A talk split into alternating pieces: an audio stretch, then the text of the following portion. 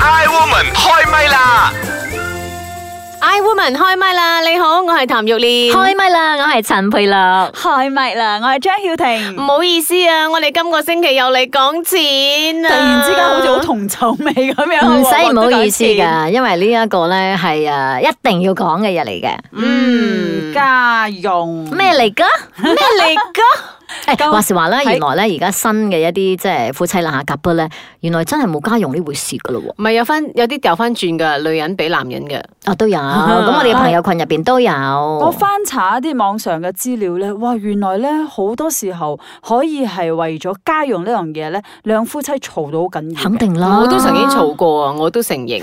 我都承認，我哋兩個成個怨婦咁係樣咯，曾經怨到啊，天冧落嚟都係冇家用。唔係，尤其是咧經濟唔係好好嘅時候咧，唔係你更加覺得哇啲錢做咩細咗咁多嘅，跟住你就會開始同老公抱啊抱怨啊，喂喂，好似冇乜咩冇乜錢剩啊喎咁樣，喂嗯係咪應該俾啲咩啊補習費啊車費啊咩咩咁樣我啊？老公曾經咧就好大方咁樣，俾我三千蚊家用。哇，哇！好幾開年心前啊啦喂啊唔係嗰陣二千蚊，俾我二千蚊，嗯誒大概十年前啦。俾，OK，我十誒誒兩千蚊家用，嗯咁然之後咧，嗰兩千蚊咧就包括咗，唔係三千蚊嗯，兩千蚊就俾誒呢佢都個暈咗貸款啦，啊，然之後還咧屋嘅啊，啊俾個女嘅讀書費啦，等嗯等等等，其實啦，唔係我剩翻一百蚊係買菜嘅啫，不過我真係想知道你所謂嗰個家用嘅定義咧，嗯，即係以前係佢誒誒俾一筆錢老婆做家用，但係老婆要包山包海噶嘛。嗯咁、但係而家咧，譬如話佢冇俾你家用，或者係俾你少家用，但係問題佢都有負責一部分嘛。咁算唔算佢嗰個都已經係計喺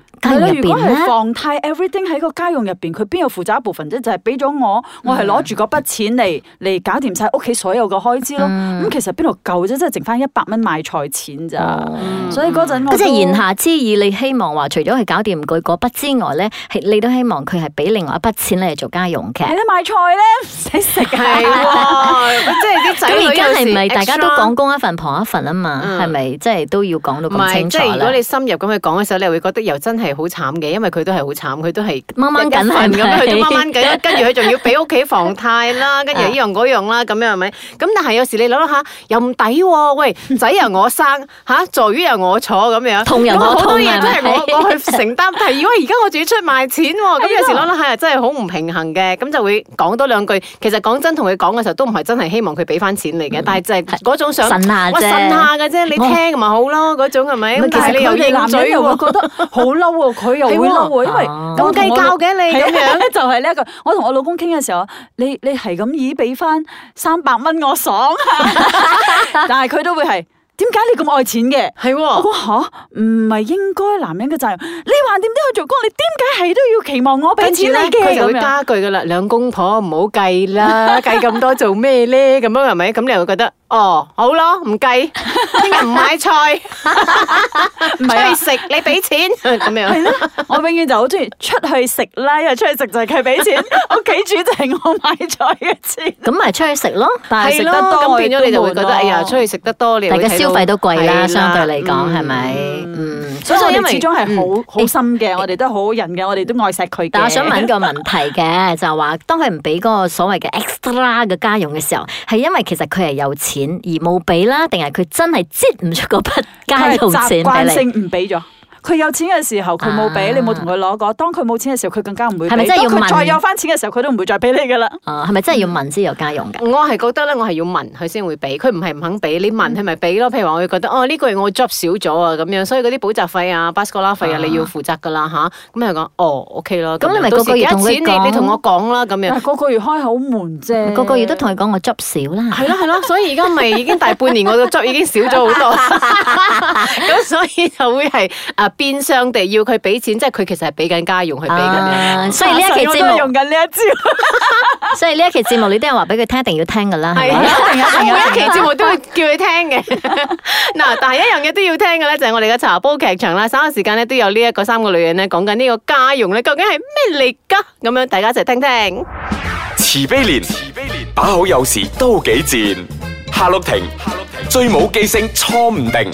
優雅樂，優雅樂，淡淡定定有錢剩。茶煲劇場。啊呀弊啦，我啲錢去咗邊啊？咩錢咁緊張哦？老公俾你嘅家用啊？家用咩嚟噶？唔係啊嘛，你唔知咩係家用？吓乜？你老公冇俾你家用㗎？冇喎、冇，哎哟，家用呢家下嘢點可以唔同老公攞噶？我哋做女人嘅一定要同老公定時定候啊，叫佢俾家用噶嘛。我啊結咗婚成十年啦，都冇攞過家用。都唔知你係咪女人嚟嘅？你結婚之前啊，第一樣啊要同佢傾嘅，唔係禮金啊，而係家用啊。吓、睇你咁嘅反應咧，你梗係提都冇提過㗎啦。 冇喎、咁、個個月咧都係我負責屋企嘅買菜錢咯，而老公咧就負責供車啊、供樓咁咯。老公話噶嘛，公一份婆一份喎、嗯乜你哋唔係咁咩？梗係唔係啦？老公嘅錢即係我嘅錢，我嘅錢啊都係我嘅錢，冇理由啊要用我嘅錢噶 嘛。係咯，老公俾錢養家咧就係天經地義㗎嘛。咁而家我可以點做啊？我而家先同佢攞，會唔會太遲 咧？咁不如你離咗婚再結翻婚先啦。吓，你結婚之前都冇要求家用，結咗婚之後你要求嚟做乜？不如你求中大彩好過啦。誒、不過話是話啦，我都係冇家用嘅。茶煲劇場。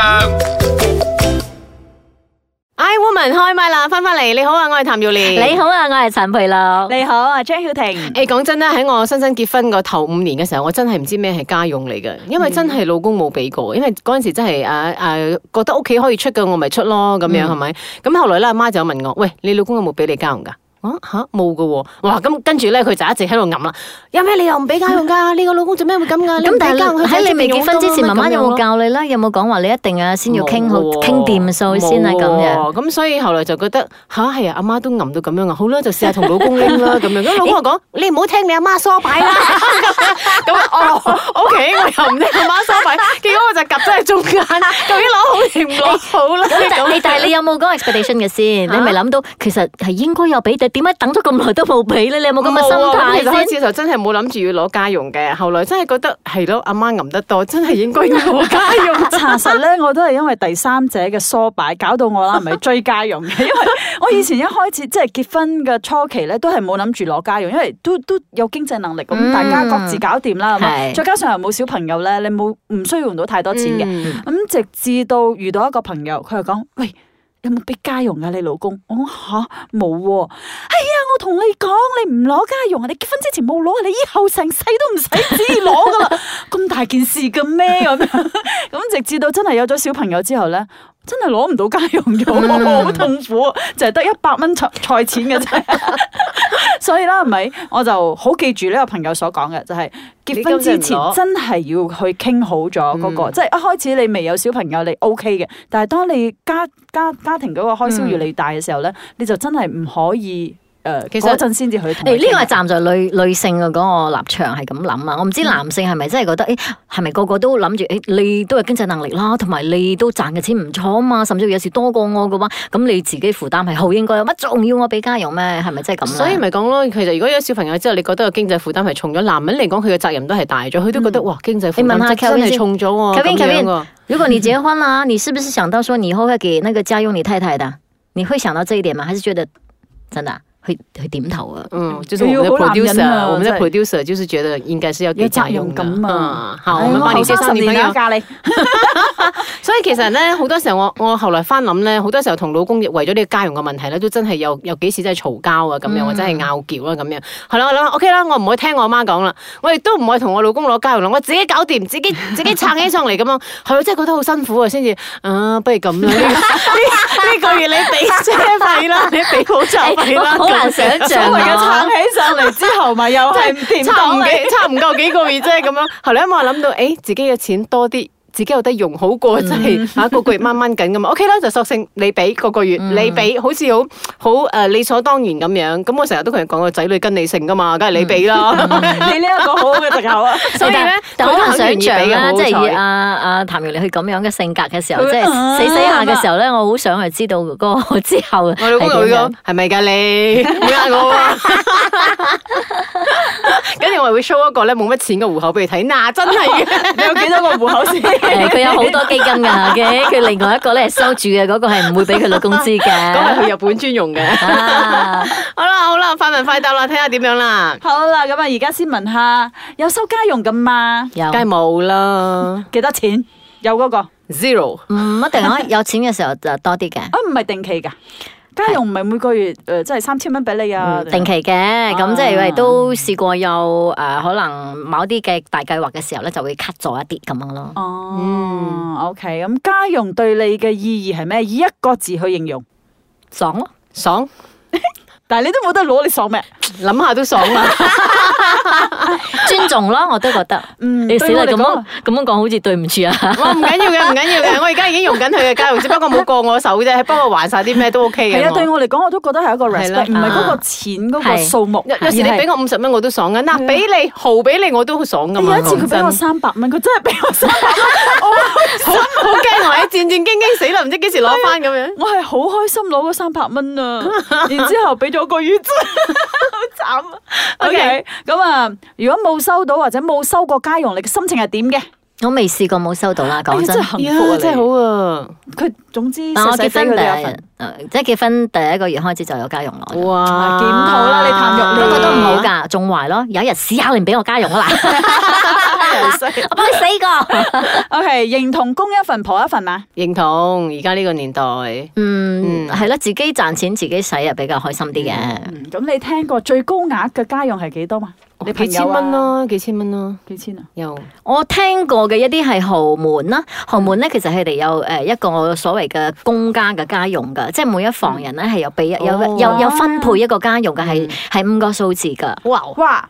嗯哦爽得啦得啦即係譬如話，即係話家公佢佢都會俾埋嗰個新抱嘅家我會用教我女錢㗎㗎。嫁豪門真係爽啊！不過咧，亦都有誒、呃我亦都聽過一個朋友咧，咁啊曾經咧佢就係講話，嗯我老公每個月一定要俾我八千蚊㗎。如果佢嗰個月唔俾咧，我唔理，我一定會同佢嘈過嘅。哇！八千蚊啊！然之後佢老公啦，係咪竟然有財務嘅困難，佢都唔夠膽同佢老婆講，然之後佢真係借錢俾家用，好嗯 Oh 慘 my 啊！呢 God 個我覺得唔好咁過分啦，即係係啦呢啲嘢咧，總誒總之咧兩夫妻着量咧啦，係啦，咁大但家係亦咁都係呢有個商男有量咯。咁呢個男人 sorry 啦，我覺得佢都有問題咯。係絕對有問題啊你竟然需要兩夫婦係要都借錢嚟咁樣俾家用係咪？所以你話呢個家用嘅悲歌真係吓，啊唱唔完啊唱不完係嘛？祝大家好運啊吓！